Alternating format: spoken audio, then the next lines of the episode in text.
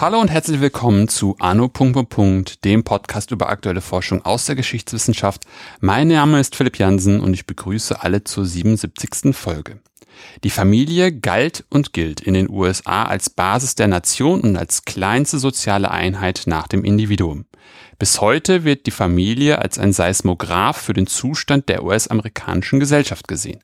Aber, und das wird nicht verwundern, veränderte sich die Familie und ihre Werte im 20. Jahrhundert stark, was zu reichlich Diskussionen und auch Spannungen führte. Isabel Heinemann hat genau dazu geforscht und sich diese Veränderung angesehen. Und darüber sprechen wir heute. Hallo Isabel. Einen schönen guten Tag. Herzlich willkommen alle, die zuhören. Bevor wir ins Thema starten, magst du dich einmal selbst kurz vorstellen? Das mache ich gerne. Mein Name ist Isabel Heinemann. Ich bin Professorin für Neueste Geschichte an der Westfälischen Wilhelms-Universität Münster. Ähm, meine besonderen Interessen sind eben hier äh, die Geschichte der Familie in den USA, im, eingebettet in eine weitere äh, Gesellschafts- und Kulturgeschichte der USA, aber auch die Geschichte des Nationalsozialismus und des Holocaust und methodisch insbesondere Fragen der Wissens-, aber auch insbesondere Geschlechtergeschichte. Mhm. Was mich jetzt total interessiert und was auch so die Standardfrage des Podcasts ist, wie bist du überhaupt auf das Thema Wert der Familie gekommen? Kannst du da mal kurz erzählen, wie du zu dem Projekt gekommen bist? Ja, sehr gerne. Das ist wie meistens bei solchen Themenfindungen auch eine längere Geschichte. Äh, ich war zu dem Zeitpunkt, als ich mir das Thema gesucht habe, in Freiburg. Ich äh, hatte äh, gerade bei Ulrich Herbert promoviert über die Geschichte des Rassen- und Siedlungshauptamtes und insbesondere die Rassen- und Umsiedlungspolitik der SS, also europaweit umspannende Pläne der rassenpolitischen Homogenisierung und Umsiedlung. Das war also ein sehr ja gewaltvolles Thema, das sehr viel mit Rassismus und eben Gewaltpolitiken bis hin zur Vernichtung Vernichtung zu tun hatte. Äh, und auf der Suche nach einem Thema für das zweite Buch dachte ich jetzt mal was Zivileres. Und gleichzeitig ähm, diskutierten wir damals sehr viel eben die Frage, wie konnte nach dem Nationalsozialismus die Bundesrepublik zu einem einigermaßen liberalen äh, Staatswesen werden, äh, zu einer geglückten Demokratie. Das große Erklärungsparadigma war damals Liberalisierung oder Pluralisierung. Und wir wollten das auch einbetten in äh, Untersuchungen äh, anderer westlicher Gesellschaften. Und da man ja für das zweite Buch auch so ein bisschen ein Thema wechseln muss hier in Deutschland, dachte ich auch prima. Ähm, USA wäre doch klasse, interessiert mich. Da war ich durch die Holocaust-Forschung viel zu Gast im Archiv im, in Washington insbesondere, äh, habe eine gute Beziehung zu dem Land. Warum nicht das? Und dann auf der Grundlage fing ich an, äh, das Thema zu entwickeln. Also Gesellschaftsgeschichte war mir sehr schnell klar. Die Familie hat sich dann nachher erst als ein Untersuchungsfeld herausgeschält. Ähm, und äh, ich musste eben auch lernen, dass äh, die Hoffnung, Rassismus und Gewalt abgelehnt abgelegt zu haben, ähm, einigermaßen getrogen hat, weil ähm, äh, es sich natürlich auf andere Arten und Weisen äh, Gewalt eher als äh, Geschlechter, äh, ver vergeschlechtlichte Gewalt oder geschlechterpolitische Gewalt, aber auch Gewalt gegen äh, ethnische Minderheiten abspielte und mhm. Rassismus eben auch auf der auf der Ebene ähm, äh, ethnischer ähm, äh, Konflikte und ähm, naja, einer hegemonialen weißen äh, Familie und weißen Politik in den USA. Also kurz, ähm, das war die Vorgeschichte. Die ähm, eingebettet habe ich die Arbeit dann in eine Emmy Noether Gruppe, die ich hier in äh, Münster ähm, geleitet habe für insgesamt sieben Jahre und in deren ähm, Zusammenhang ähm, eigentlich vier weitere Arbeiten entstanden ist. Eine ähm, wurde dann an der Uni Bielefeld abgeschlossen, aber ähm, das war sozusagen für mich auch ganz wichtig, dass ich eben, ich habe mein Buch geschrieben, aber in einem größeren Forschungskontext, wo wir uns Gedanken gemacht haben zu äh, Familienwerten im gesellschaftlichen Wandel, die amerikanische Familie im 20. Jahrhundert. Hm.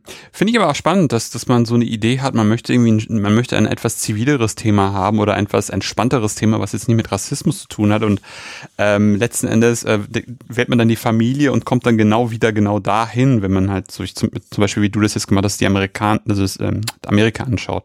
Sehr interessant, sehr interessant. Wie muss man sich das denn einfach vorstellen? Familie, wie bist du da rangegangen, beziehungsweise wie muss man sich Familie einfach am Anfang des 20. Jahrhunderts in, in Amerika vorstellen? Also die äh, für, für die Analyse war mir wichtig, eben so einen Langzeitblick anzulegen und äh, schon im Ende des 19. Jahrhunderts zu starten und bis ins äh, Ende des 20. Jahrhunderts mindestens zu blicken. Ähm, sozusagen die ja die Hochmoderne würden wir sagen als als Zeitraum aus der Perspektive der deutschen Zeitgeschichte oder man könnte auch sagen das lange 20. Jahrhundert. Warum? Ähm, weil ich denke und damals auch dachte, dass man nur in einem langen Zeitraum Fragen nach äh, Wandel von Werten und Normen äh, im Zusammenhang mit sozialem Wandel untersuchen kann. Und das war eigentlich der Punkt, der, der mich auch interessiert und auch zur, zu dieser Nöter-Gruppe bewogen hat, in langer äh, Zeitschiene rauszufinden, in welchem Zusammenhang stehen äh, Wandelsprozesse, also soziale Veränderungen und Normveränderungen, wie hängt es zusammen und was löst was wann aus? Also ändern sich Geschlechterrollen und Familienwerte, weil ähm, sich die Welt ähm, nach dem Zweiten Weltkrieg äh, fundamental ändert oder die amerikanische Gesellschaft oder ist es genau andersrum? Ähm, äh, lösen, äh, lösen Forderungen nach Normwandel oder löst Normwandel dann äh, sozialen Wandel aus? Und diese, diese komplexe ähm, Zusammenhangsbeziehung, die hat mich interessiert und deswegen eben dieser, dieser lange Zugriff. Mhm. Was für ähm, was für Aspekte hast du dir dann genauer angeschaut, um eben genau auf diese Spur zu kommen, Normwandel oder Sozialwandel?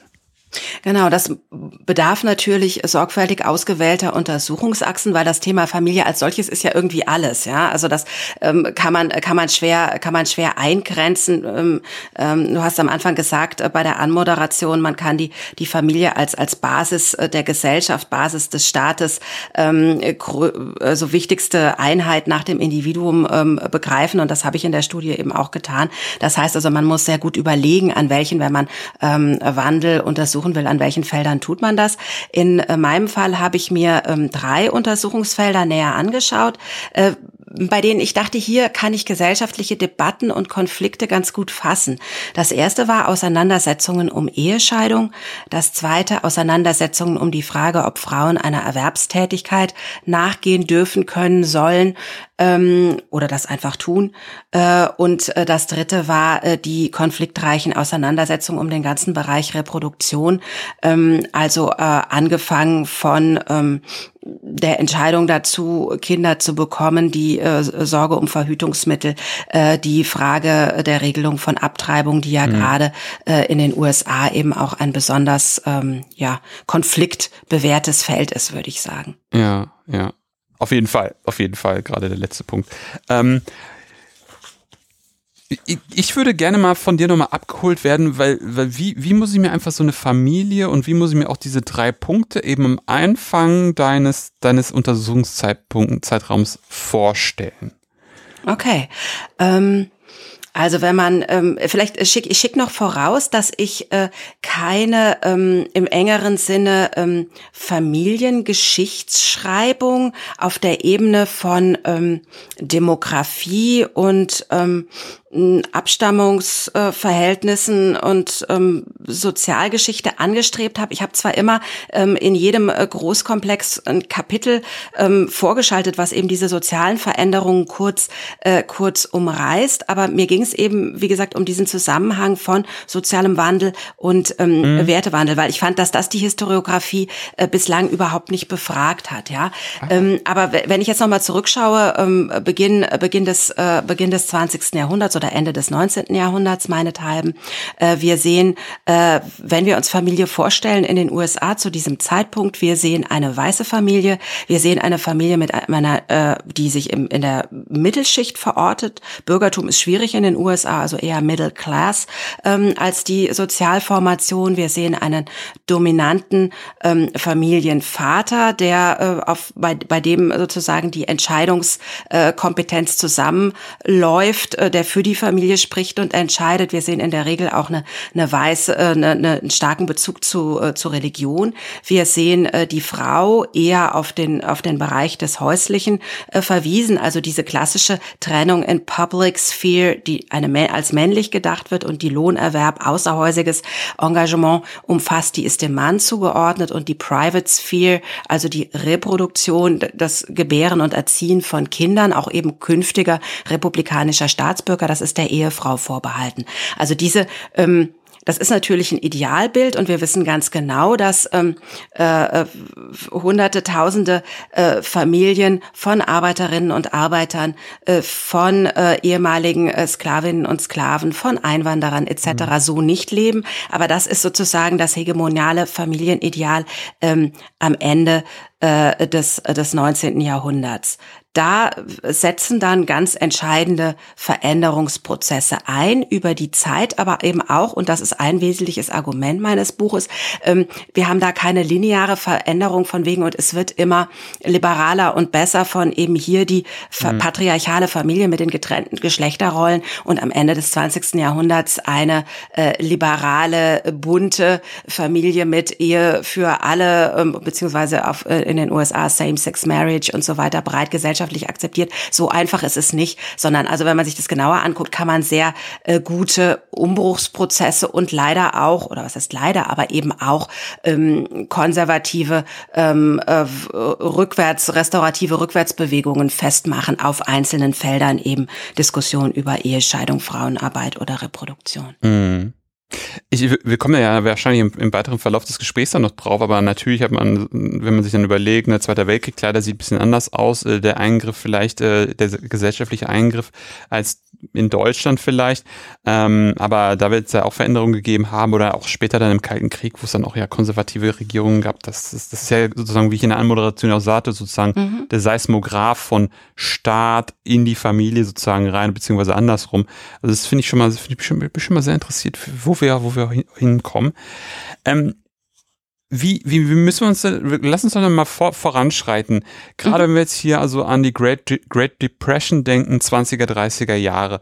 Ähm, du hattest es gerade schon ungefähr beschrieben, dass es so diese äh, Middle Class, äh, Middle Class White Family sozusagen ist aber da schon, da das natürlich auch schon Leute gibt, ähm, Migranten zum Beispiel oder African Americans, die da schon nicht mehr sozusagen in diesem, in diesem, in diesem, in dieser Vorstellung, in dieser Wunschvorstellung mit mitgedacht werden.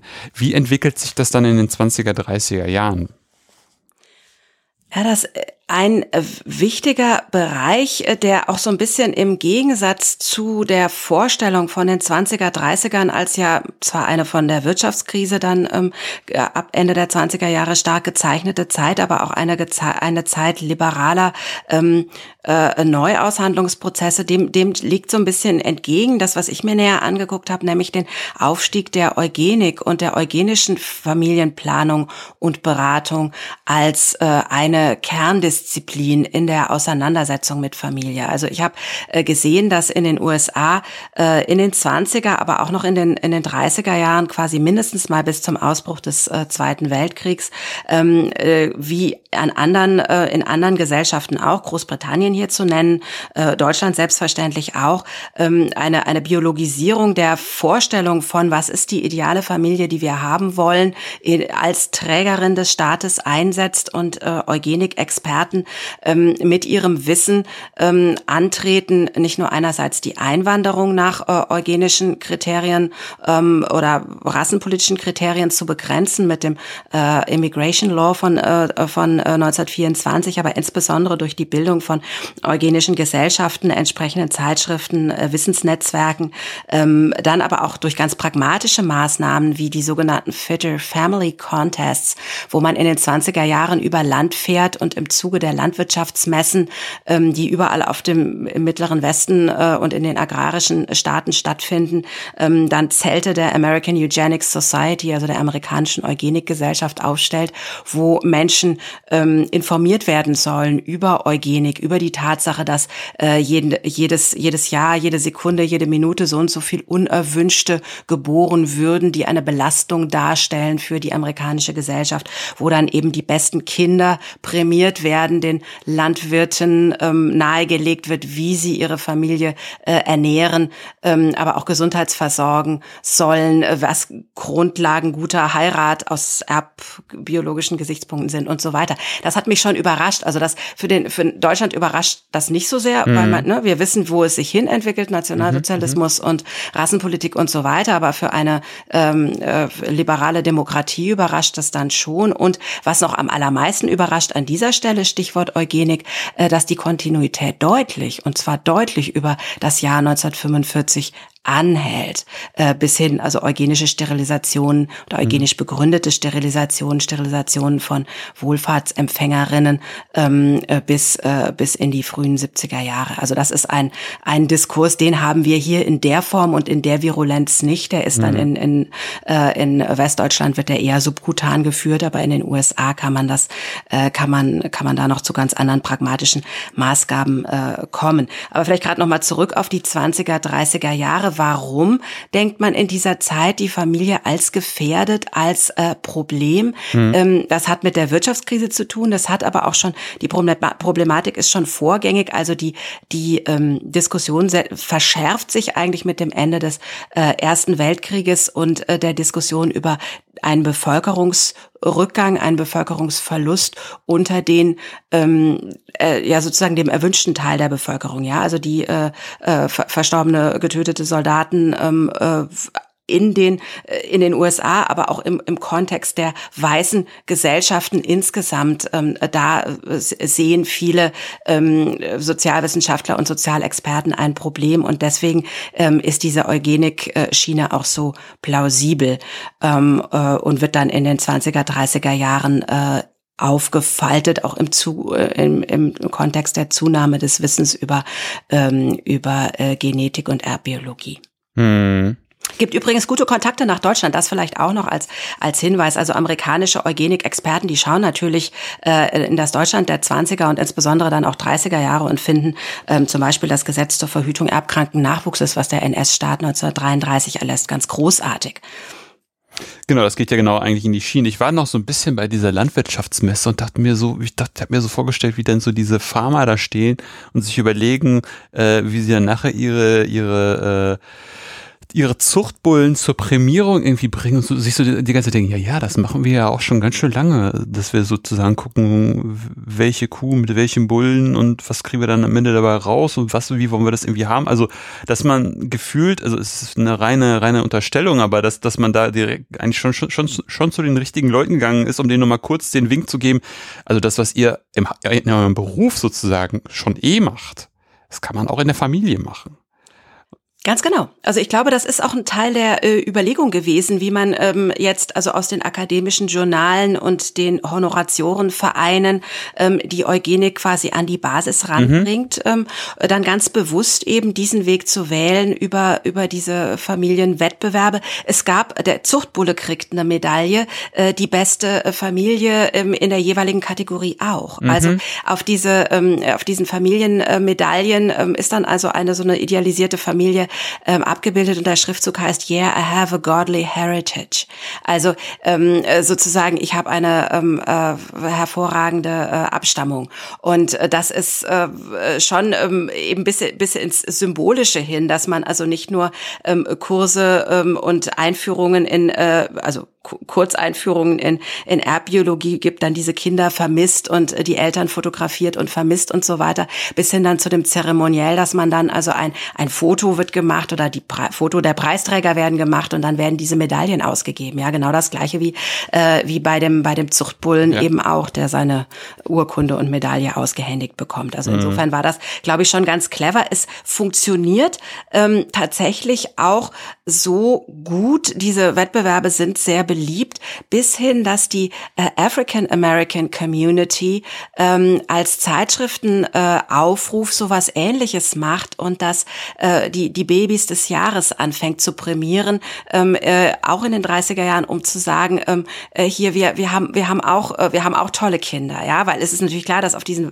Landwirtschaftsmessen ähm, mit der ähm, Prämierung bester äh, amerikanischer Familien, die sind natürlich absolut ähm, weiß und ja. äh, Minderheiten äh, äh immigrantische Bevölkerungen oder eben auch die African American Community ist da nicht mitgedacht. Aber das fand ich ganz interessant, dass sie dann in der Zeitschrift Ebony ähm, einen, einen äh, vergleichbaren ähm, äh, Baby Best Baby Contest äh, lancieren, um einfach zu sagen, hier wir sind auch da und wir wir können uns auch um unseren äh, Nachwuchs kümmern und wir haben auch tolle Kinder. Also da sieht man auch, wie ähm, das, was sich überhaupt oft gezeigt hat in dieser Arbeit, dass dieses dieses äh, hegemonial weiße Ideal wie eine ideale Familie Familie sein soll mit all seinen, äh, ich sag's mal ganz, ganz böse, rassistischen und auch klassifizierten Ausschlüssen, ja, also Mittelklasse, mhm. weiß, ähm, äh, äh, einigermaßen gebildet, einigermaßen fromm und so weiter, das perpetuiert sich in, äh, in andere Gesellschaftsgruppen, die davon nicht erfasst sind, die eignen sich das an und verhalten sich dazu, wie eben jetzt in diesem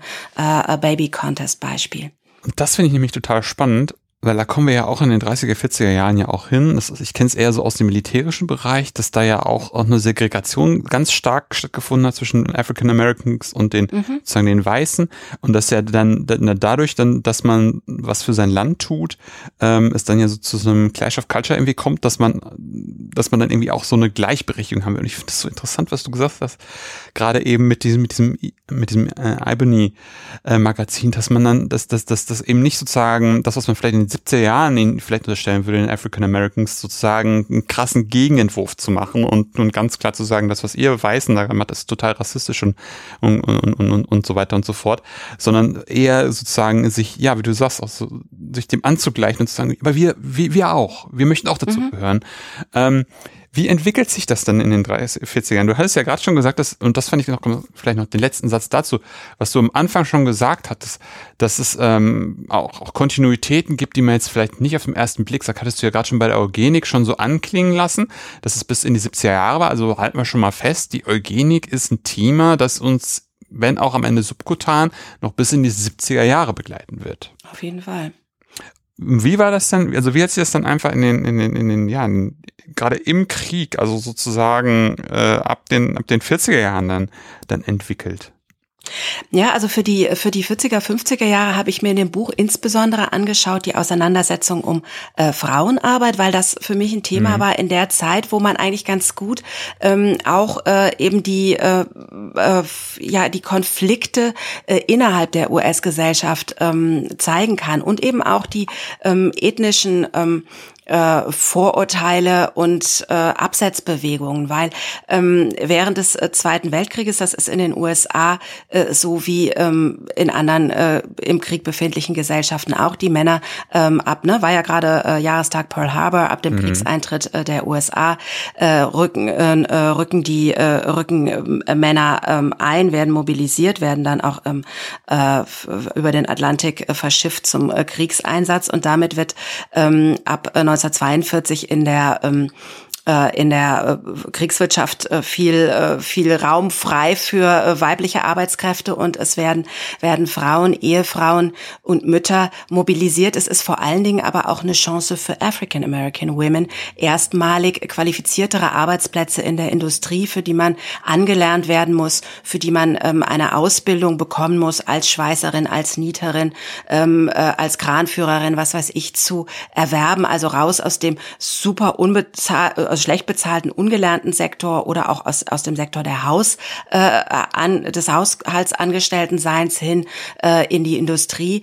Und ähm, dass sie da nicht bleiben dürfen, dass sie wieder demobilisiert werden, nachdem dann 45 die äh, siegreiche, äh, siegreiche Armee zurückkehrt, äh, ist evident. Was aber bleibt, ist die Auseinandersetzung um ähm, die Folgen von Frauenberufstätigkeit für die Familie. Mhm. Und das ist wieder interessant, weil das nämlich auch für African American Women und ähm, äh, weiße Amerikanerinnen ganz unterschiedlich verhandelt wird.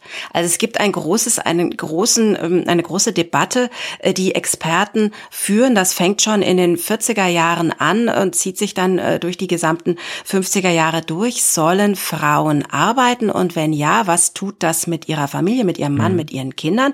Aber das ist immer gedacht, ähm, also die weiße Mittelschichtfrau. Ja, was macht das mit der, mit, mit der, mit der Familie, insbesondere mit den Söhnen natürlich, wenn die Mutter berufstätig ist, aber überhaupt, also Career Woman or Housewife. Das ist die große Debatte. Die wird aber schwarze Frauen oder auch Mexican American Women kommen in dieser Debatte nicht vor, weil bei denen wird ähm, äh, ohne weiteres vorausgesetzt, dass sie durch Lohnerwerb zum Lebensunterhalt, zu ihrem eigenen oder auch dem äh, der Familie beizutragen haben. Das ist überhaupt keine Debatte, das wird so. auch nicht als Problem gesehen. So, so, das interessiert die Experten einfach mal gerade nicht. Und warum ist das so?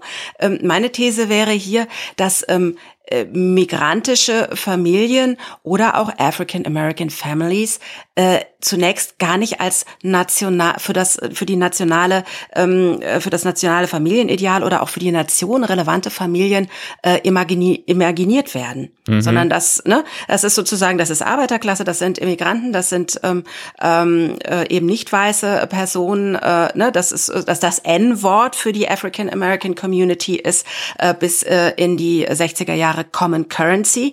Ähm, insofern die die denkt man einfach nicht mit, deswegen ist da auch Frauenberufstätigkeit sollen sie doch arbeiten, ist besser als äh, äh, dem Staat auf der Tasche liegen. Ja? Mhm. Und äh, das ist, das ist, äh, glaube ich, auch ein ähm, Punkt, weswegen es in, in der ähm, auch gerade die Beschäftigung eben nicht nur aus geschlechterhistorischer Sicht, wie äh, setzt sich hier eine ähm, Berufstätigkeit für Frauen längerfristig durch und welche Widerstände müssen Frauen überwinden, um für Qualifikation, für Karrieren einzutreten, sondern auch, wie ist diese Diskussion mal wieder ähm, äh, rassifiziert eigentlich. Mhm, mhm äh, mhm. Äh, das macht es ganz spannend. Ich habe mich gerade gefragt, ähm, wenn das so ganz normal gedacht wird, be beziehungsweise auch ähm, die ganzen hier Af African Americans und Mexican Americans und, und alle anderen Menschen, die jetzt sozusagen nicht weiß sind, für die das ganz normal oder für ganz normal gedacht und angenommen wird. Du möchtest dem amerikanischen Staat nicht auf der Tasche liegen. natürlich auch als Frau gehst du dann arbeiten. Jetzt haben wir diese zweite Weltkriegssituation, ähm, wo auch ähm, African Americans, die Frauen, also aus der Community ähm, in die Industrie irgendwie gehen und da kommt es doch irgendwie auch zu einer Durchmischung mit weißen Frauen. Ähm, und ich habe mich gerade so gefragt, ob das dann, also wo, wo gibt es Push- und Pull-Faktoren? Also inwieweit kommen die, die weißen Frauen auf die Idee, ähm, das Arbeiten, also mit Arbeiten zu denken oder was sind so die Gedanken, die sie dabei haben? Und gerade, also wie sieht auch überhaupt die Diskussion irgendwie aus, weil es muss ja irgendwie diese Durchmischung gegeben haben, würde ich mir vorstellen. Ähm, man sieht, die Frau arbeitet äh, aus der Community oder aus dieser Community, ich arbeite irgendwie nicht oder jetzt ist gerade Krieg und ich arbeite. Und dann mischt man sich da und dann, dann, dann unterhält man sich vielleicht auch, also ich habe mich auch so gefragt, inwieweit gibt es überhaupt noch eine, sag ich mal, Rassentrennung äh, in so einer Situation? Und inwieweit kommt es dann zu einer Durchmischung auch einerseits auf einem kommunikativen, sozialen Feld, aber eben dann auch was so Gedankenwelten betrifft oder Arbeitswelten oder Arbeitsrealitäten.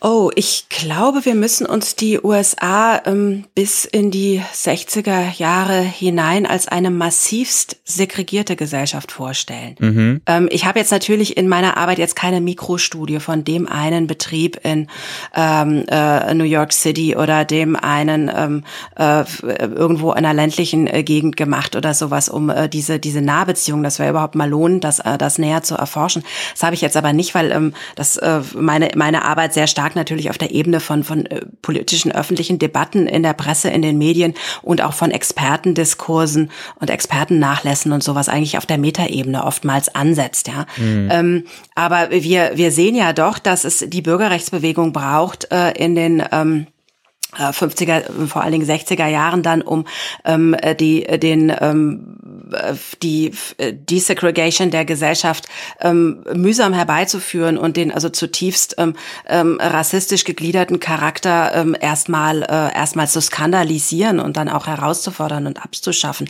Also ich denke, wir müssen uns schon äh, die Frauenberufstätigkeit in den Betrieben der 40er Jahre äh, als eine mit ähm, äh, äh, unterschiedlichen, also zumindest im gesamten, äh, im gesamten äh, Bereich der Südda Südstaaten äh, und ihrer Separate but Equal Doktrin mit unterschiedlichen Toiletten für weiße und für schwarze Frauen vorstellen. Ja, also insofern würde ich davor warnen, das jetzt als zu äh, ein egalitäres Moment zu sehen. Ich glaube, mhm. ich glaube, ähm, das dauert lange, lange, lange, bis man ähm, oder bis Frau äh, aus aus diesem äh, diesem diesem Felderdenken rauskommt. Also das Problem, das sehen wir noch in den 70er äh, Jahren, 60er, 70er Jahren, dass die weißen Feministen Feministinnen, die dann die Frauenbewegung starten äh, mit der National Organization of Women, äh, die Betty Friedan ähm, äh, Mitte der 60er Jahre gründet, dass äh, diese Frauen die Bedürfnisse und Problemlagen äh, von African American oder auch Latina Women absolut nicht auf dem Schirm haben und dann durch ähm, äh, Black Feminism äh, überhaupt erst äh, darauf gestoßen werden müssen, dass ihre Überlegungen ähm, zu, zu Frauenrechten, zu reproduktiven ähm, Entscheidungsautonomien, also nach dem Motto, wir wollen ähm, frei zugängliche Verhütung, aber vor allen Dingen legale Abtreibung haben, ähm, dass das an den Bedürfnissen von African American Women ein Stück weit vorbeigeht, die eben von, von Zwangssterilisation betroffen sind, davon betroffen sind, ihre Kinder nicht haben zu dürfen, wenn sie sie wollen und so weiter. Also das nur als ein kleines Beispiel für diese Verständigungsprobleme, wie lang die sich halt auch erhalten in der amerikanischen Gesellschaft des 20. Jahrhunderts. Also so viel ähm, äh, Liberalisierung ähm, äh, zu, zurück ge, ge, ge, ge, projiziert in den, in den 40er Jahren würde ich da gar nicht sehen. Das sehen im Übrigen auch die äh, zurückgekehrten äh, GIs, die äh, dann äh, äh, auch die African American GIs insbesondere, die dann mit der GI Bill of Rights äh, rein theoretisch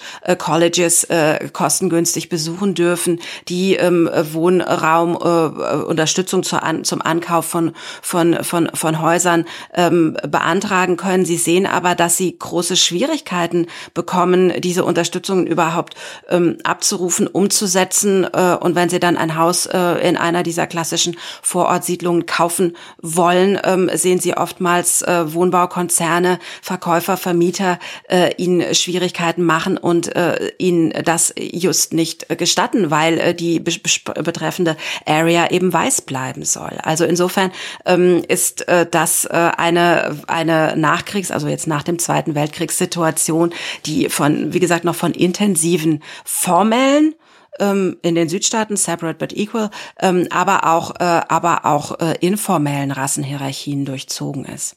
Mhm. Aber es war doch mal ein guter Hinweis, dass sozusagen auch die Erfahrungswelt der weißen Frauen in den 30er und 40er Jahren in so einem Betrieb halt unter sich waren. Mhm. Und ich fand, fand auch gerade die Linie fand ich wieder sehr spannend. Also, dass wir jetzt auch die Linie sozusagen nochmal ziehen können in der, in der Zeitachse, dass, dass, dass, dass das auch erstmal alles so bleibt und dass das, was sie erleben, nur in ihren, in ihren, in, in, in ihren Ex, in ihren eigenen Feldern irgendwie passiert, dass sie das da erleben, untereinander, aber es sozusagen rechts und links äh, erstmal keine Überschneidung irgendwie gibt. Ähm, so, das ist gerade schon angesprochen, die, die 60er Jahre und das ist deswegen auch, auch was, was, was, was ich interessant finde wo du gerade schon ein paar Sachen ausgeführt hast.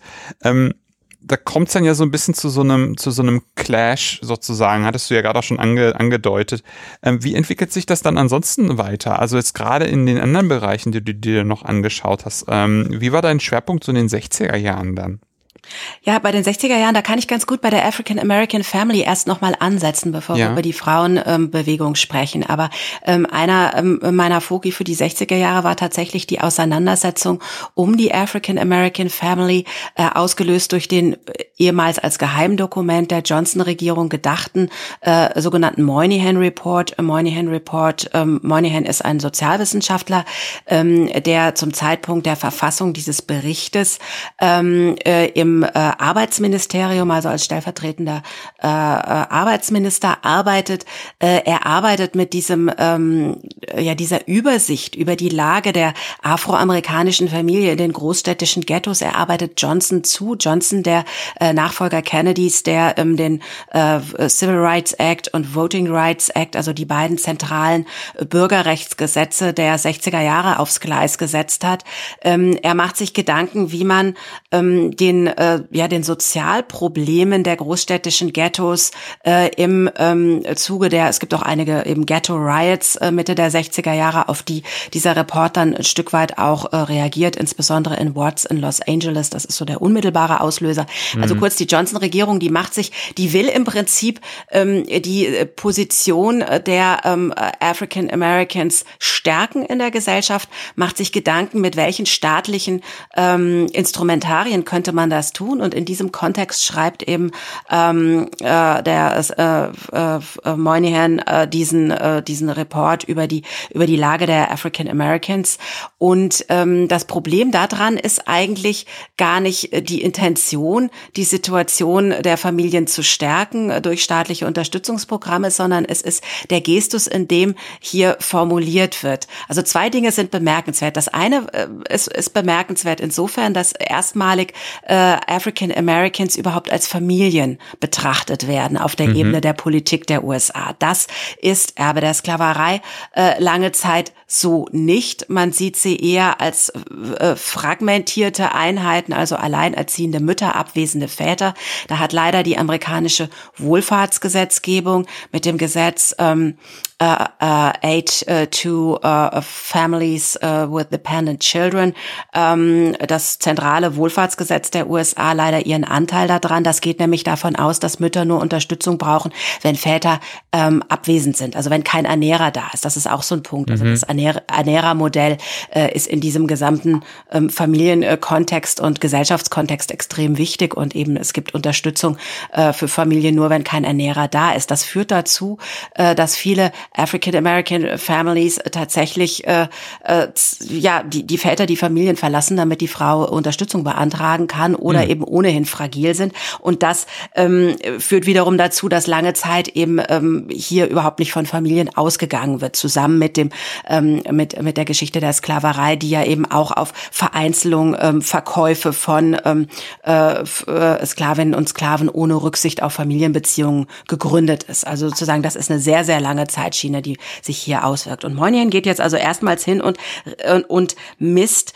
ähm, die afroamerikanische Familie mit dem Ideal der ähm, heteronormativen weißen Kernfamilie, ähm, das wir ja schon kennen, kennengelernt haben. Und ähm, das äh, ist auf der einen Seite eine Errungenschaft, weil man sieht, aha, jetzt kommen diese Familien tatsächlich hochoffiziell in den Kontext des Nachdenkens über Familie mit hinein. Auf der anderen Seite ist es natürlich hochproblematisch, wenn er äh, in, ähm, äh, in diesem, äh, in diesem, äh, in diesem Bericht ähm, A Case for National Action, also ein, ein, äh, ein, äh, ein Fall für eine nationale Maßnahmen ähm, davon ausgeht, dass ähm, afroamerikanische Familien überproportional ähm, aus alleinerziehenden Müttern bestehen, die Ehen überproportional instabil seien, die äh, Rate der Unehelichkeit überproportional hoch sei und so weiter und so weiter, die Jugend Jugendlichen äh, keine Bildungschancen hätten, demzufolge weniger intelligent und eher seien und eher zu Drogen griffen,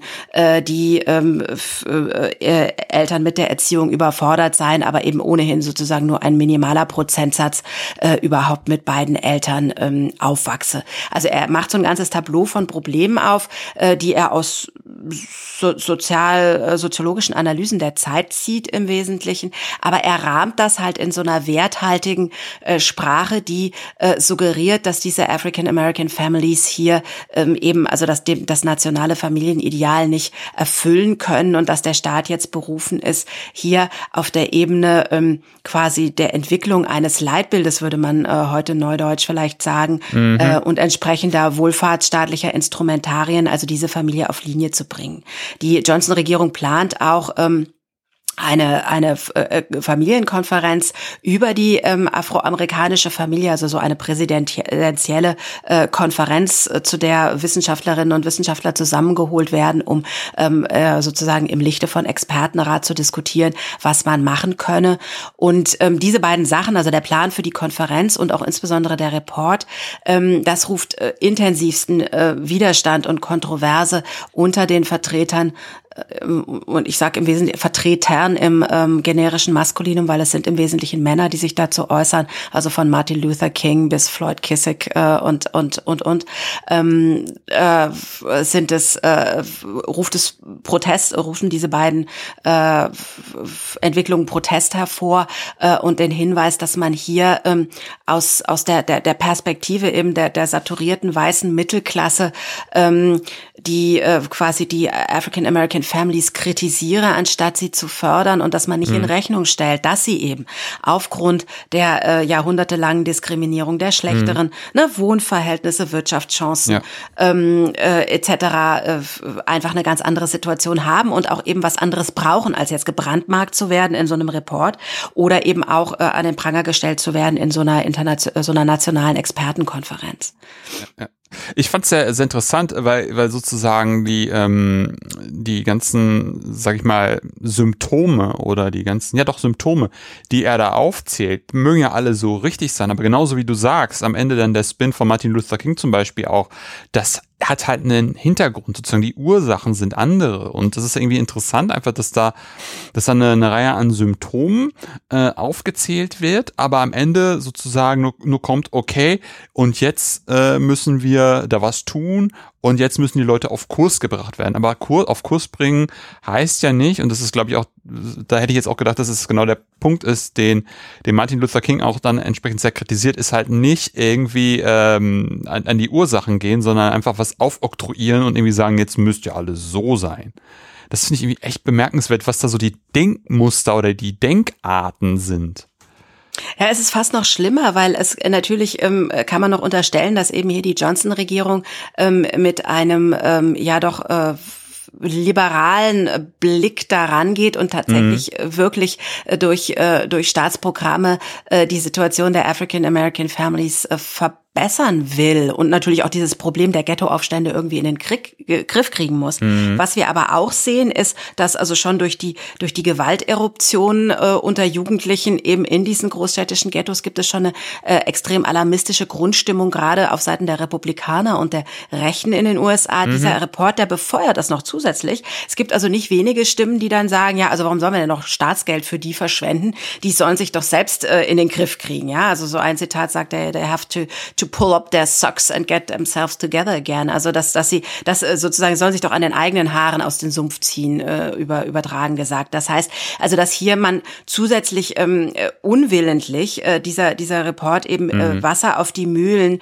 ähm, der, ich will nicht sagen Rassisten, aber doch der, der äh, kritischen, ähm, der integrationskritischen äh, genau. Stimmen in den USA gießt, ja. Genau, genau, Und, genau. Ähm, eben ein, ein Konflikt, vielleicht ein gesellschaftliches Problem benennt, aber eben an den an, an äh, äh, kooperativen und effektiven Lösungsvorstellungen komplett vorbeigeht. Richtig, richtig, richtig. Das ist halt total interessant. Ne? Also es, man, man, man sieht sozusagen, also der Report, wenn man ihn sozusagen liest, vor, mit durch die Brille, was macht Segregation mit einer Community?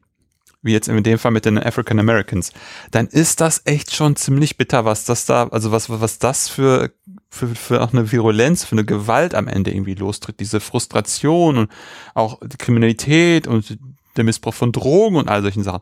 Es ist super spannend, sich das einfach anzugucken, wenn man das aber sozusagen aus dieser, aus dieser rechtskonservativen Brille, also durch diese rechtskonservative Brille liest. Klar, da sagt man, mit solchen Leuten wollen wir nichts zu tun haben. Äh, und, und die sollen doch jetzt mal irgendwie klarkommen, weil das sozusagen einfach strukturell das gar nicht geht, ähm, weil einfach diese Segregation da überhaupt keine, keine Möglichkeiten gibt. Das ist, finde ich halt unheimlich bemerkenswert und ich finde das einfach so, so krass, einfach, wie so der Mindset ist, also wie man einfach mit, einem, mit einem Mindset auf eine und dieselbe Sache gucken kann und mit unterschiedlichen Mindsets und der eine sieht das äh, forciert, der andere sieht das forciert und kommt zu den und den Schlüssen oder zu den und den Schlüssen eben nicht und das finde ich echt interessant, also äh, Chapeau. Ja, es ist, äh, das, das macht es dann halt auch eben, also wäre vielleicht auch ein Beispiel dafür, warum es lohnt, eben diese Konflikte ähm, äh, durch das Brennglas der Familie und eben diese Auseinandersetzung mhm. um was, ne, was sind gute Familien, wie sollen die, äh, wie sollen die, äh, wie sollen die leben und ähm, wie ähm, schafft der Staat die Bedingungen und welche Bedingungen müssen ihrerseits die Familien ähm, erfüllen.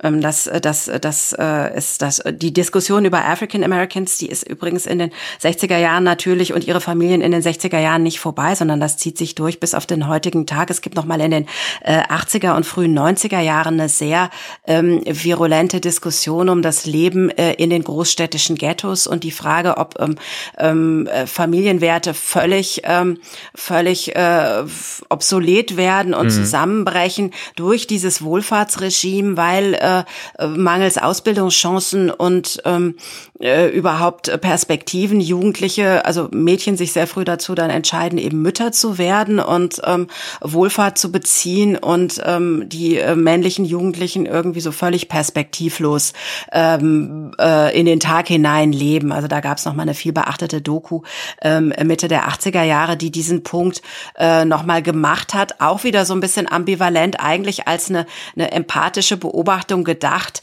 äh, aber natürlich auch ein perfektes Argument für jeden, der sagen will, naja, denen ist ja nicht zu helfen, äh, guck dir an, das ganze Wohlfahrtsgeld geht dahin und die ähm, leben halt eben so völlig, völlig wertfrei äh, un, mit unehelichen Kindern und ohne jede Perspektive und jeden Ehrgeiz äh, zur Berufsausbildung. Äh, eine andere, ein anderer Diskurs, Diskurs der das nochmal speziell auf die, auf die Mütter zuspitzt, diese, ähm, äh, dieses vermeintliche nicht nach den, äh, den Werten äh, der äh, hegemonialen äh, amerikanischen Familie leben, ist die äh, Anfang der 90er Jahre die Moral Panic um Crack Babies.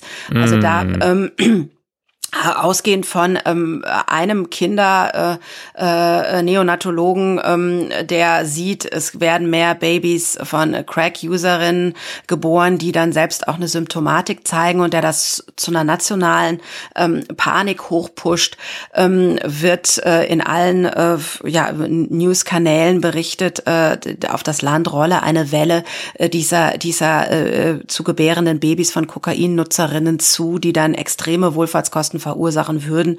Und ähm, das äh, würde sozusagen ein endemisches Ausmaß annehmen. Das ist wie bei den meisten Moral Panics im Nachhinein dann äh, völlig, völlig unbegründet und überzogen. Aber da sieht man halt schön, äh, hier ist nicht mehr nur die Familie oder die, die afroamerikanische Familie dann die, die nicht genügt, sondern hier ist dann ganz klar äh, die Mutter, die Person, die äh, durch die Ge Drogen, die vermeintliche Drogennutzung und die Geburt eines vermeintlich äh, kranken Kindes dann den Staat Staat äh, schädigt. Und es ist ganz klar, dieser Diskurs ist, man sagt es nicht direkt so, aber es ist äh, da Crack Cocaine ähm, äh, eher der äh, den Armen in den USA und damit auch den eher mhm. proportional den nicht weißen Menschen zugeschrieben ist, ist das ganz klar ein Diskurs, der eben auch diese diese ethnische äh, oder auch man kann sagen rassistische Komponente hat. Mhm. Hm, hm. Aber nochmal spannend, dass wir da jetzt mal kurz den kleinen, die kleine Tiefenbohrung gemacht haben, bis sozusagen fast in die nächste Gegenwart. Ähm, weil das ist echt ganz interessant. Weil ich habe mir dann gerade so gestellt, ja, es ist schon ganz schön extrem krass, wenn man jetzt zum Beispiel jetzt sich überlegen würde, man möchte gerne mal ähm, die, die, diese Konfliktfelder äh, African Americans, White Americans irgendwie verstehen, wie tief man, wie weit man zurückgehen muss, ähm, über wie viele Stolperfallen man irgendwie gehen muss und immer wieder gucken muss, wer spricht jetzt über das Thema in dem Fall, wie es gerade auch bei dem Monihan ähm, Report. Ähm, wer kommentiert das gerade? Was für ein Bias hat der? Ähm, warum sagt er das jetzt so? Warum sagt er sie jetzt, um überhaupt eine Idee davon zu kriegen, um noch nicht mal von Verständnis zu sprechen, wie da diese Konfliktfelder, Konfliktbrüche, wie auch immer Konfliktlinien äh, überhaupt sind. Also das finde ich echt krass, wie weit man da zurückgehen muss, um das zu verstehen. Ja, sicherlich. Ähm, in, in dem Fall ähm, ist äh, die Geschichte der, der äh, Sklaverei mitzubedenken mhm. und ihre langen, langen Folgen und dann natürlich auch die Binnenmigration in den USA, äh, ja. was dazu führt, ne, dass dann in den Großstädten des Nordens äh, eine große afroamerikanische Bevölkerung eben äh, aufgrund von, von Arbeitssuche ähm, und Arbeitsmigration sich ansiedelt und so weiter und so weiter. Ja, das ist, ähm, das ist, äh, ist sehr spannend und ähm, ähm, darauf weisen auch auch äh, die, die unterschiedlichen ähm, Bewegungen auch immer wieder darauf hin. Die Bürgerrechtsbewegung äh, in ne, erst der äh, Southern Leadership Conference um Martin Luther King, die versuchen ad hoc die Situation äh, der und, und die Rechte der, der African Americans einzufordern und die Situation zu bessern. Ähm, aber die haben diese Perspektive und auch die Black Panther zum Beispiel, also dann die radikalisierte ähm, Bürgerrechtsbewegung in den späten 60er und frühen 70er Jahren Jahren, mhm. ähm, sieht, äh, formuliert das auch nochmal aus, dass sie sich hier eben in einer, in einer äh, Tradition äh, des äh, sich Erwehrens äh, gegen Entrechtung äh, und äh, Bevormundung sehen, die eben äh, mit der, mit der äh, Besiedlung der USA und der, dem, äh, dem Import von, äh, von Sklaven für die, äh, für die Siedlerkolonien zu tun hat. Mm, das ist, äh, denke, also diese, diese langen Denkhorizonte, die sind da durchaus üblich. Ich meine, ein anderer Punkt vielleicht, was was mir gerade einfällt, was auch interessant ist zu sehen, wie sich, wie sich ihrerseits dann ähm, äh, die, gerade die African American Community oder so ähnlich kann man das auch für die für die Mexican Americans äh, äh, auch zeigen, immer wieder versucht zu verhalten und ähm, anzupassen und ähm, äh, die, also ihren eigenen äh, Standpunkt äh, zu diesem äh, zu diesen Familienwerten, diesem Familienideal zu formulieren. Das sieht man ganz gut äh, eben einerseits in der in der in der konservativen äh, Bürgerrechtsbewegung, also um, um Martin Luther King, äh, die sehr deutlich die klassische Kernfamilie ähm, äh, promoten und auch versuchen, genau so zu leben und eben mm, auf äh, äh, eher zu Hause seiende Frauen und äh, also sozusagen das, das Zuhausebleiben von Frauen in den, in den 50er, 60er Jahren eher als Ideal werten, als erstrebenswerter Zustand, ähm, als, als äh, Beispiel, dass, also wenn man es geschafft hat, dass man dann so leben kann in der Mittelklasse angekommen, das wäre das eine. Ähm, was mich überrascht hat, dass also auch hier eine, eine sehr, sehr konservative ähm, Geschlechterordnung ähm, von Vertretern der Southern Christian Leadership Conference propagiert wird.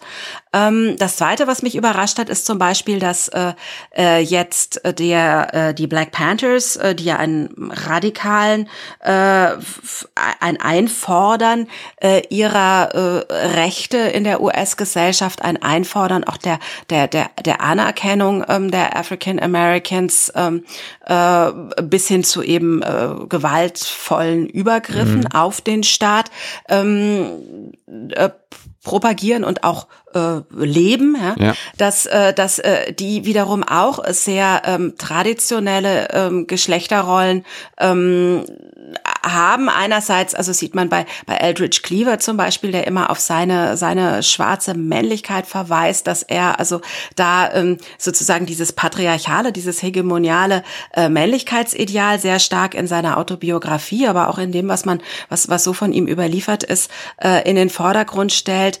Ähm, äh, demgegenüber wiederum, ähm, es, es gibt so ein schönes Bild äh, von, von Frühstücksspeisungen, äh, Speisungen, die die Black Panthers für afroamerikanische Schulkinder organisieren, wo dann also die, die harten männlichen äh, Revolutionäre ähm, sich Schürzen umbinden und Schulkindern ähm, Essen auf den Tisch stellen. Also das ist dann sozusagen wieder die weiche Seite. Also mhm. auch da sieht man ähm, der, einerseits der Versuch, sich durch, durch gewaltvolle Aktionen bewusst, also diese ne, I'm a man, das mhm. Motto des, äh, des, äh, der, der Proteste der Müllarbeiter in Memphis 1968, also auf ihrer Männlichkeit zu bestehen, seitens der männlichen Akteure, dann aber auch zu sagen, okay, wir sorgen auch für unsere Familien, wir sorgen für unsere Schulkinder und wir ähm, setzen uns dafür ein. Also auch da sieht man wieder, man kann also auch die, ähm, die äh, Bürgerrechtsbewegung oder eben sogar auch die, äh, die Black Panthers ähm, unter dem, äh, dem Blickpunkt äh, vermittelte Familienwerte und sich Verhalten ähm, zu Erwartungen von, von Familie und Sorge irgendwie analysieren. Das ist ganz interessant. Ja, vor allem finde ich irgendwie interessant, wenn du es so, äh, so mal herausstreichst, dass es halt eine sehr gewaltvolle, sehr männlich besetzte Art und Weise ist und dann sozusagen der Bruch mit, äh, aber wir binden uns auch Schürzen um und machen für äh, SchülerInnen aus unserer Community Frühstück. Mhm. Also das, aber, mm, da, da dachte ich, wo ich, wo ich es gerade ausgesprochen habe, dachte ich sofort wieder, mh, mm, das interessiert, das erinnert mich aber dann so ein bisschen an den Film Pearl Harbor, wo ja auch ähm, der African American, der Smoothie sozusagen ist, der Koch ist. Also es ist ja auch schon wieder ein bisschen besetzt, so, so, so in so einem Feld, wo, wo sie auch schon, wo man sie eigentlich sozusagen, wo, wo man weiß, dass dort African Americans beschäftigt waren. Das ist irgendwie auch mhm. interessant. Also das also, fällt sozusagen nicht vom Himmel, dass sie auch so äh, in dem Bereich tätig sind. Dachte ich also ich glaube, hier äh, dieses, äh, das ist natürlich auch, ein, ne, ist ja auch ver vermarktet worden als mhm. als äh, Selbstdarstellungsfoto. Mhm. Also das sollte schon sagen, auch wir, ähm, ne, wir quasi, wir haben auch eine fürsorgliche Seite und mhm. wir äh, rennen nicht nur rum mit unseren ähm, äh, Gewehren um den Hals und äh, äh, ja leben unsere unsere Männlichkeit aus und begehen ähm, verteidigen uns. Ja? Sie würden jetzt nicht sagen, wir begehen Übergriffe, sondern würden sagen, wir verteidigen uns mhm. im Unabhängigkeitskampf. Aber ähm, in, insofern äh, ist das äh, von der Intention hier, glaube ich, tatsächlich eher Betonung dieser fürsorglichen Seite. Aber du hast natürlich recht, äh, wenn man das jetzt einordnet in die längere Geschichte, welchen Platz weiß die ähm, Gesellschaft äh, afroamerikanischen Männern und auch überhaupt Individuen zu. Da hast du natürlich völlig recht. Es sind nicht die, ne, es sind nicht die Offiziere, sondern die Köche. Es sind nicht die ähm, äh, Abteilungsleiterinnen, sondern die Hausangestellten, ähm, äh, die äh, und, und die einfachen ungelernten Arbeiterinnen, äh, die ähm, äh, in, in einer in einer Geflügelfabrik die Chicken Nuggets äh, entbeinen. Also das solche solche Sachen, das das weist man ihnen zunächst zu und das dauert lange lange, bis hier die ähm, äh, äh Möglichkeiten äh, sich öffnen, äh, dass äh, dass äh, ja besser bezahlte äh, Arbeitsplätze und bessere Ausbildungsgänge überhaupt möglich sind sind. Und das ist natürlich in dieser, ne, dieses sozusagen dieser, dieser, dieses Foto da aus den, aus den 60er Jahren, ähm, da ist das N-Wort noch in aller Munde und ähm, mhm. die Möglichkeiten, ähm, sich einen anderen Platz in der Gesellschaft zu behaupten, sind noch nicht, sind noch nicht sehr weit geöffnet. Das beginnt mhm. erst ganz langsam. Ja, ja. Spann ich finde es sehr, sehr spannend. Also, puh. Vielen Dank für diesen, für diesen, für diese Horizonterweiterung. Finde ich echt interessant. Wie, wie, wie war es so? Also, es ist echt auch ein Themenbereich, wo ich jetzt mich noch nicht so intensiv mit beschäftigt habe. Und das finde ich echt interessant, dass du da wirklich dich da richtig reingekniet hast. Sehr, sehr interessant. Ähm, wie muss, wie, wie geht, wie geht das denn weiter? Du hattest gerade schon von der beginnenden ähm, Frauenrechtsbewegung gesprochen äh, oder feministischen Bewegung gesprochen.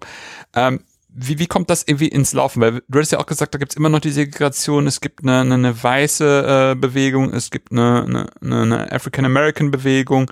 Ähm, wie, wie, wie geht das los und wie kommt das irgendwie zusammen und wie mündet das dann halt auch in diese ganzen 70er und 80er Jahre dann? Mhm, gerne. Ja, also die Gründung der, äh, also es gibt natürlich so andersrum, es gibt natürlich eine Frauenbewegung in den USA, die äh, sehr viel älter ist als die Frauenbewegung in den 60er äh, Jahren, von der wir gleich sprechen. Ne? Das ist mhm. schon Mitte des 19. Jahrhunderts ähm, beginnt mit der Declaration of Sentiments der Kampf um ähm, Wahlrecht, aber auch überhaupt um Frauenrechte insgesamt und der kriegt, nimmt nochmal Fahrt auf im Zuge des, des Ersten Weltkrieges und der Forderung nach Frauen Frauenwahlrecht, was die Frauen dann 1920 auch bekommen. Das ist sozusagen, würde ich jetzt mal als erste Welle der Frauenbewegung von 1848 bis, bis 1920 so grob einordnen. Aber wir äh, sprechen jetzt dann hier von der äh, sogenannten zweiten Welle der Frauenbewegung oder der neuen Frauenbewegung, wenn wir, wenn wir so wollen, ähm, die ähm, beginnt ziemlich präzise oder wird sichtbar, sagen wir es mal so, wird sichtbar ziemlich präzise mit der, der Gründung der National Organization of Women durch Betty Friedan und einige Mitstreiterinnen 1965 äh, vorgeschaltet ist, äh, äh, Betty Friedan ist Journalistin, vorgeschaltet ist ein Buch, was sie veröffentlicht hat, äh, mit dem schönen Titel The Feminine Mystique, äh, 1963 erschienen, in dem sie beschreibt, äh, wie also sie schreibt eigentlich über sich selbst und ihre College-Genossinnen, Absolventinnen, Genossinnen, also gut gebildete, weiße, äh, der Mittelschicht angehörende äh, Frauen, die geheiratet haben, Kinder bekommen haben und ähm, ne, der klassischen Frauenrolle versuchen zu entsprechen, nämlich sie sind Hausfrau und Mutter, kümmern sich um die Kinder und sie fühlen sich unausgefüllt. Und sie leiden an diesem, sie nennt das the problem that has no name, also die ein, ein Problem, für das es keinen Namen gibt, dieses Unausgefüllt-Sein mit Kindern und Haushalt. Mhm. und ähm, daraus daraus äh, ergibt sich der Wunsch, sich zu vernetzen und ähm, auch äh, gesellschaftlich für eine für eine Erweiterung äh, der der Frauenrolle zu streiten. Das ähm, erste, was sie auf die Agenda setzen, ist ähm, Abbau am Arbeitsplatz. Also da ist es wieder die die Frauenarbeit ähm, oder die Auseinandersetzung, die konfliktreiche um Frauenarbeit. Andere Punkte, die sie äh, die sie äh, wollen, sind ähm, auseinander, also äh, die Möglichkeit äh, äh, äh reproduktiven Entscheidens äh, ähm, äh, und äh, legaler Abtreibung, wobei das ist am Anfang gar nicht der, der Kernfokus, sondern der Kernfokus ist wirklich eine Gleichberechtigung äh, in der US-Gesellschaft, sehr schnell dann auch der Kampf um ein sogenanntes Gleichberechtigungsgesetz, Equal Rights Amendment, was mhm. bis zum heutigen Tag nicht in der US-Verfassung als hm. Amendment, also als Verfassungszusatz verankert worden ist, was immer wieder scheitert an konservativen Gegenkräften, gerade auch von Frauen, aber auch an konservativen Widerstand in den Einzelstaaten.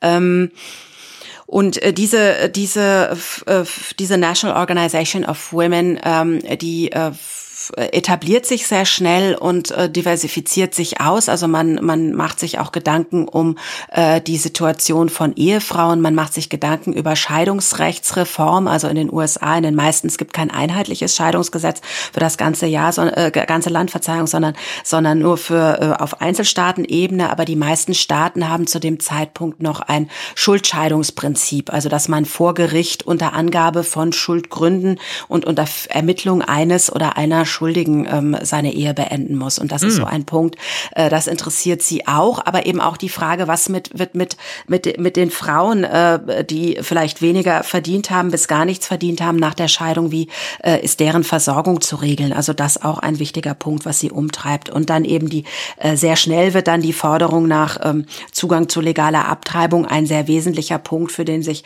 äh, äh, Now äh, einsetzt. Also Now die Abkürzung von National Organization of Women.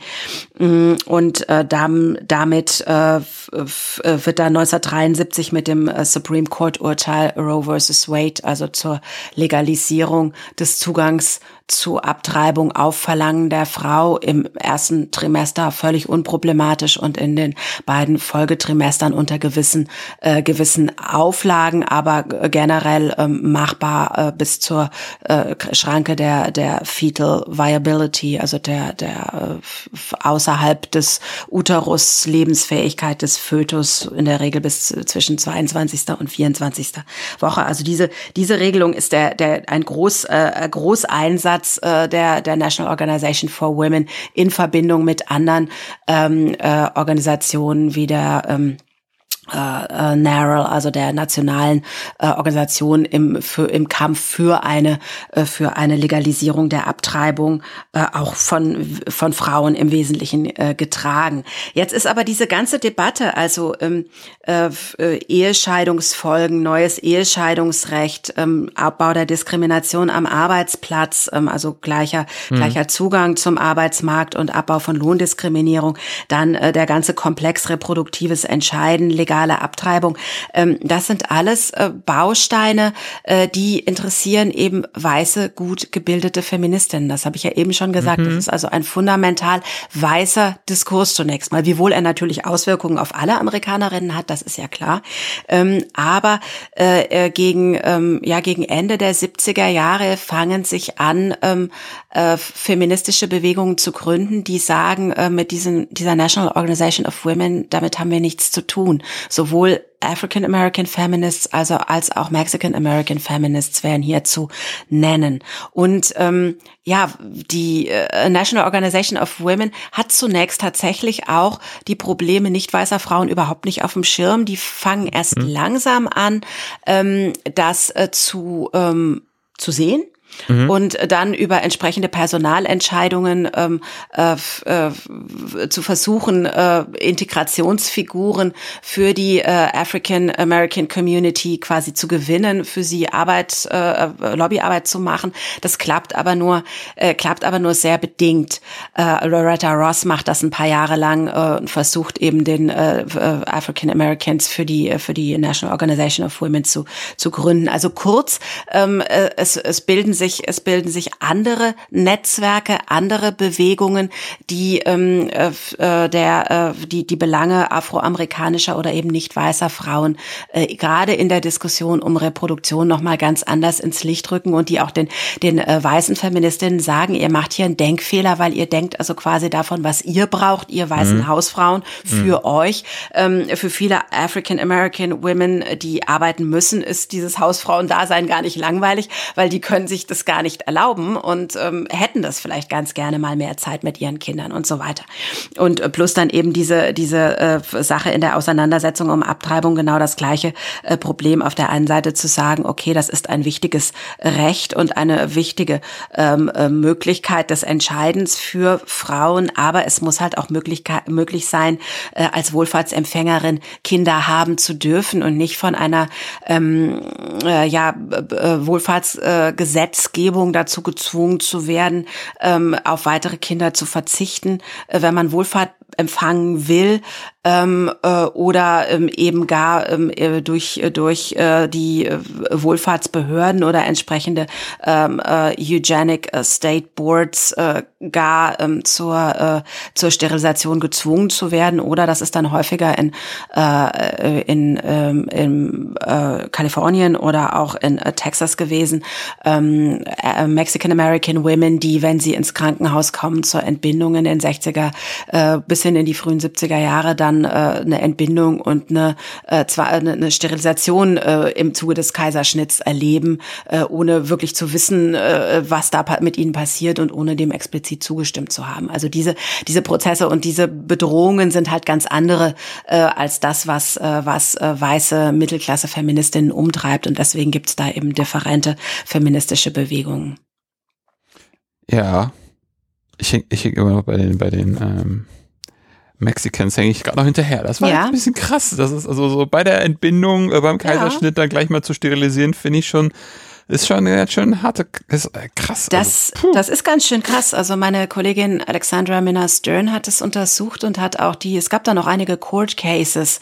Ähm, es gab auch einige Entschuldigungen schon von, ähm, von äh, Staaten und ähm, äh, County-Leitungen und äh, dergleichen. Aber ähm, das ist, äh, es gibt auch ein bisschen Forschung dazu. Das ist vor allen Dingen für die, für die Frauen natürlich auch, ähm, gerade wenn man ähm, in einer Community Community lebt, ähm, in der ne, Familie haben auch sehr wichtig mhm. ist. Mhm. Und wenn dann also quasi ungefragt eben hier äh, Krankenhausärzte entscheiden, okay, die, ne, die ist äh, äh, Mexican American, die hat schon drei Kinder, reicht ja wohl.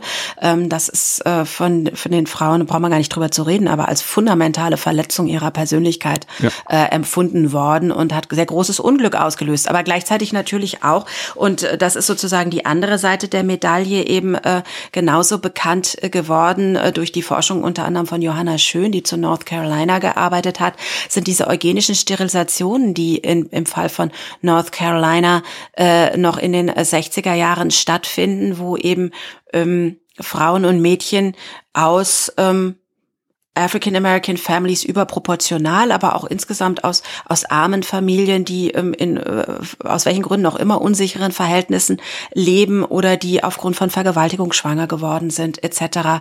Ähm, dann im äh, Nachgang äh, mit Sterilisationen äh, eugenisch angeordneten Sterilisationen überzogen worden sind, ähm, wo der Staat quasi sich aufschwingt zum äh, Richter darüber, dass die in Anführungszeichen ähm, äh, weniger qualitative, arme, äh, sozial benachteiligte Bevölkerung nicht überproportional wächst. Also das gibt es, wie gesagt, auch tausende von Fälle, die belegt sind, ähm, äh, die einfach zeigen, dass hier eine Praxis, von der wir denken würden, äh, ne, das ist, äh, mhm. also spätestens ab dem Nationalsozialismus ist uns dergleichen nicht mehr vorstellbar, ähm, äh, aber hier eben äh, munter weitergeführt wird, äh, inmitten einer, ne, der 60er Jahre als eigentlich einer Dekade, die wir als äh, liberal ähm, begreifen würden. Aber natürlich ist es keine nationale Politik, ja. sondern äh, man muss dann auf Ebene der Regionen gucken einfach.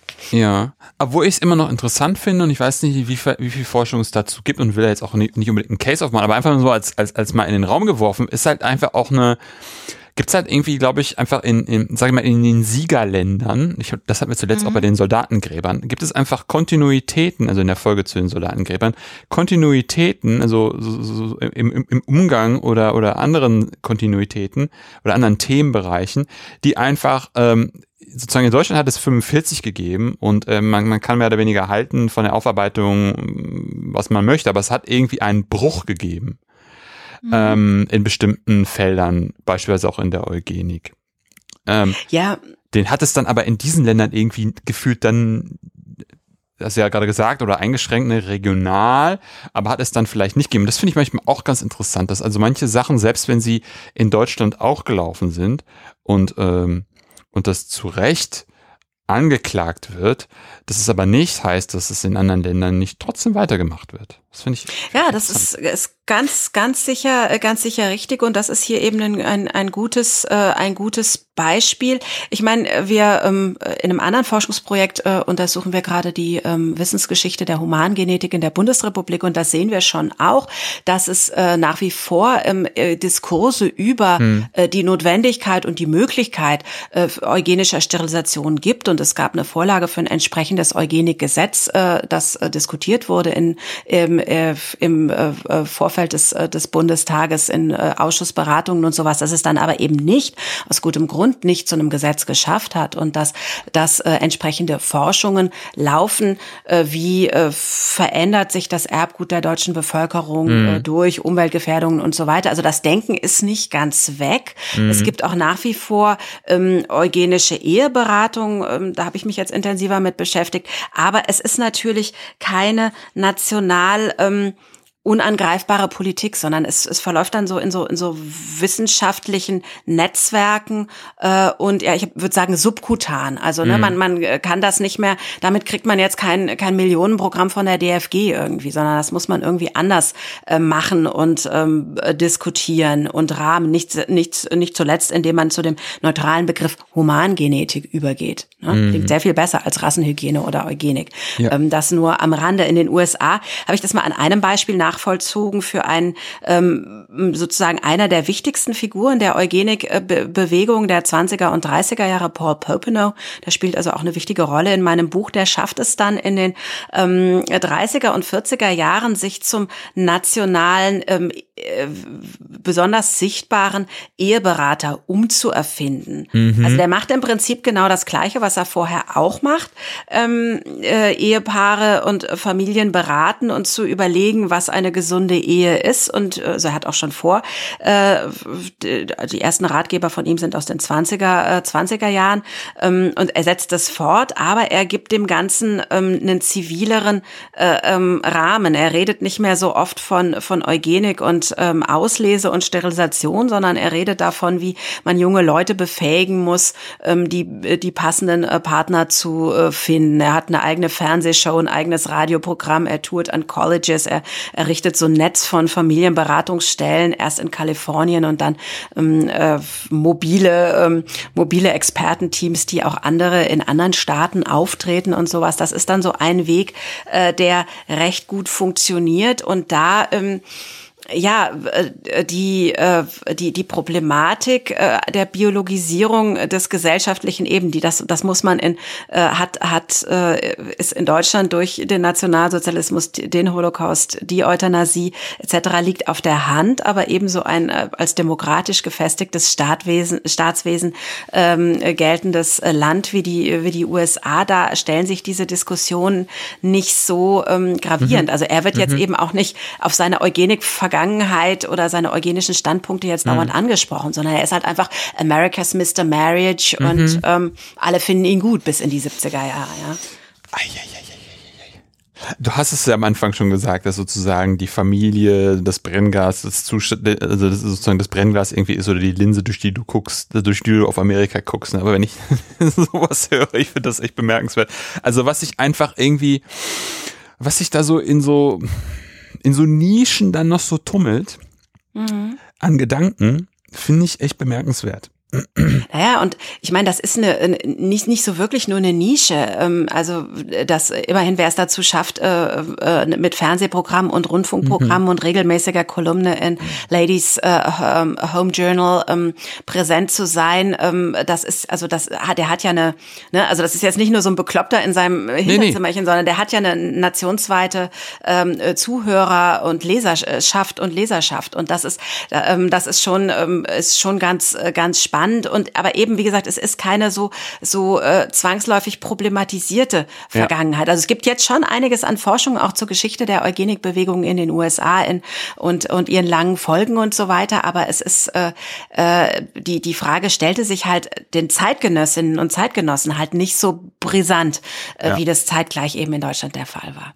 Das, das meine ich. Also ich meine, mein, mein Nische jetzt wirklich nicht, wie man vielleicht sich eine deutsche Nische vorstellt, ne, so so ein kleine, so eine kleine Indie-Band oder so, die irgendwie äh, 25 Studentinnen irgendwie ähm, kennen, sondern ich finde das halt auch auch mit dieser ganzen Alt-Right-Bewegung und diesen mhm. ganzen mhm. Preppern, was man jetzt heutzutage hat, das sind halt wirklich auch auch auch, auch reichweitenstarke Nischen.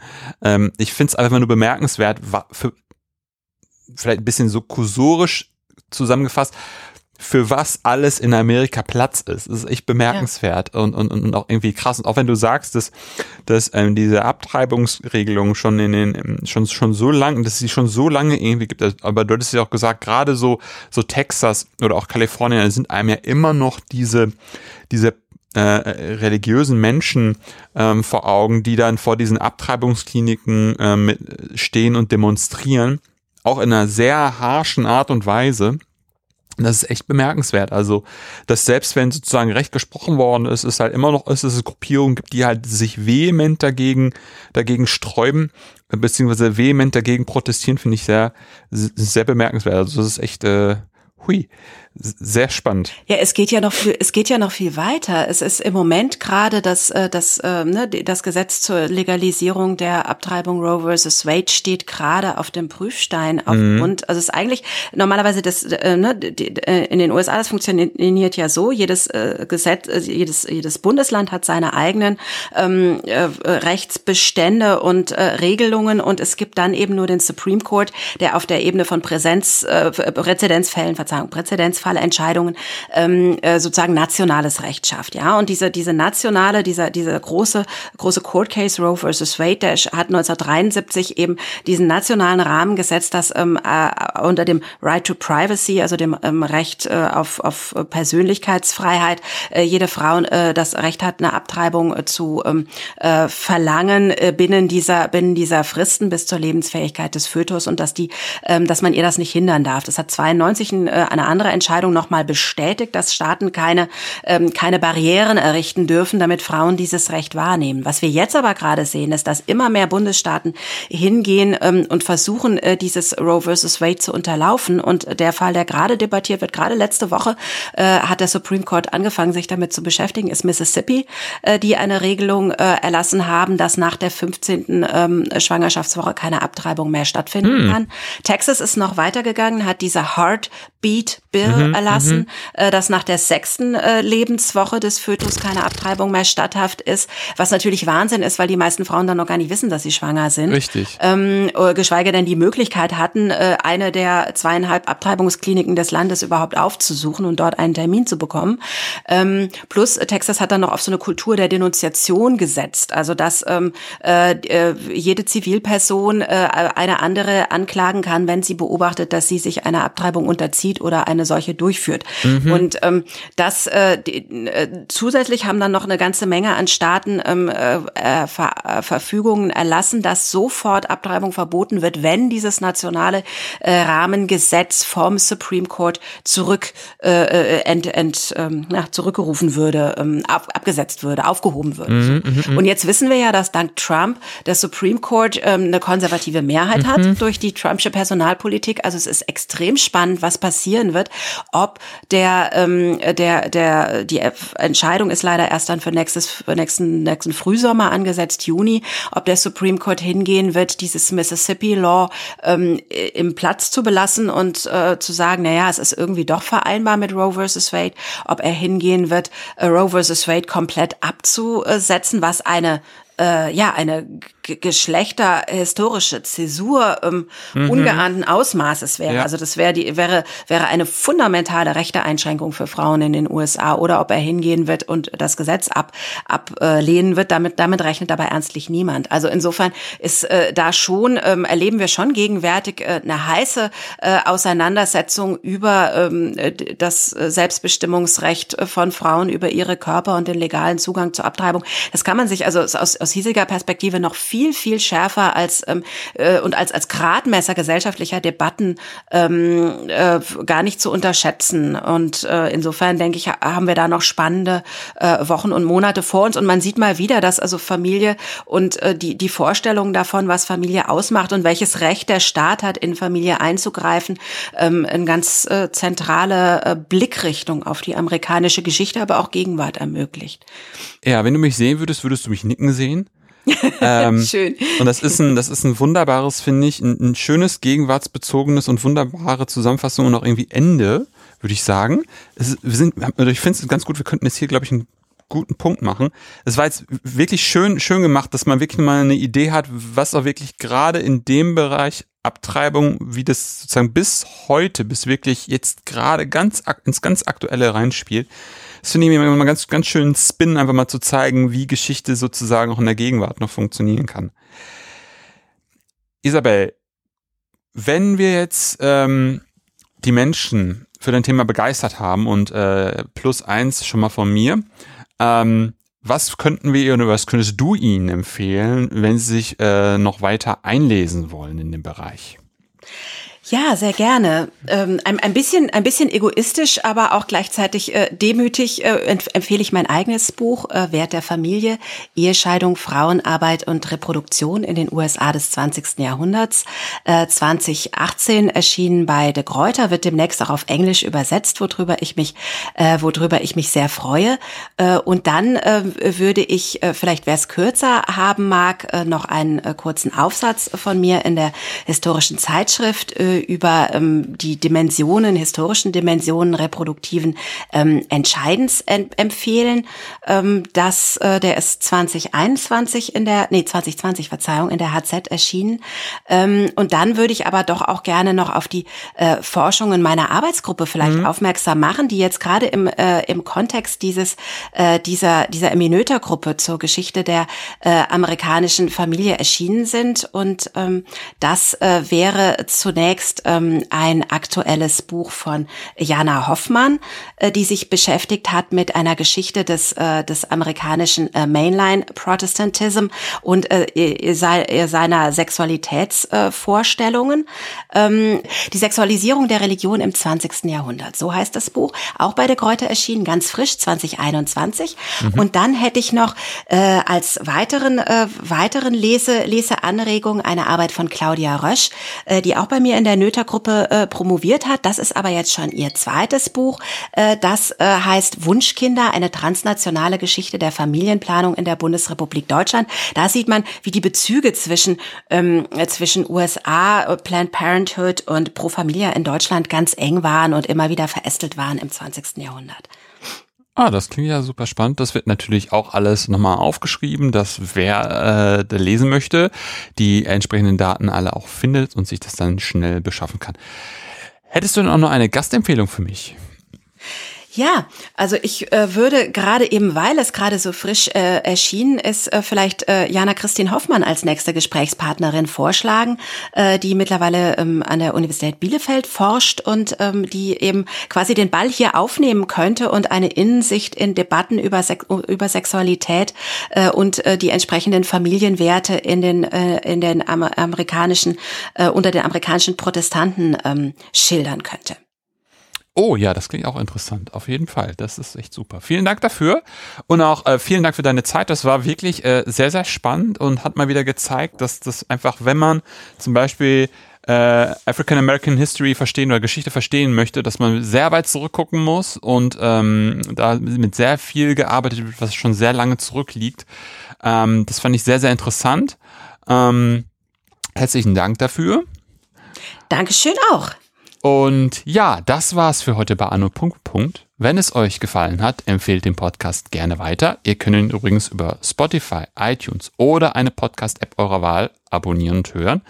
Wenn ihr mich auch unterstützen wollt, findet ihr auf der Webseite einen Spendenbutton zu PayPal. Wenn ihr selber forscht und über euer Projekt sprechen wollt, kontaktiert mich einfach per Mail oder Twitter. Ansonsten hören wir uns bald wieder. In diesem Sinne, auf bald und tschüss. Dankeschön. Ciao, ciao.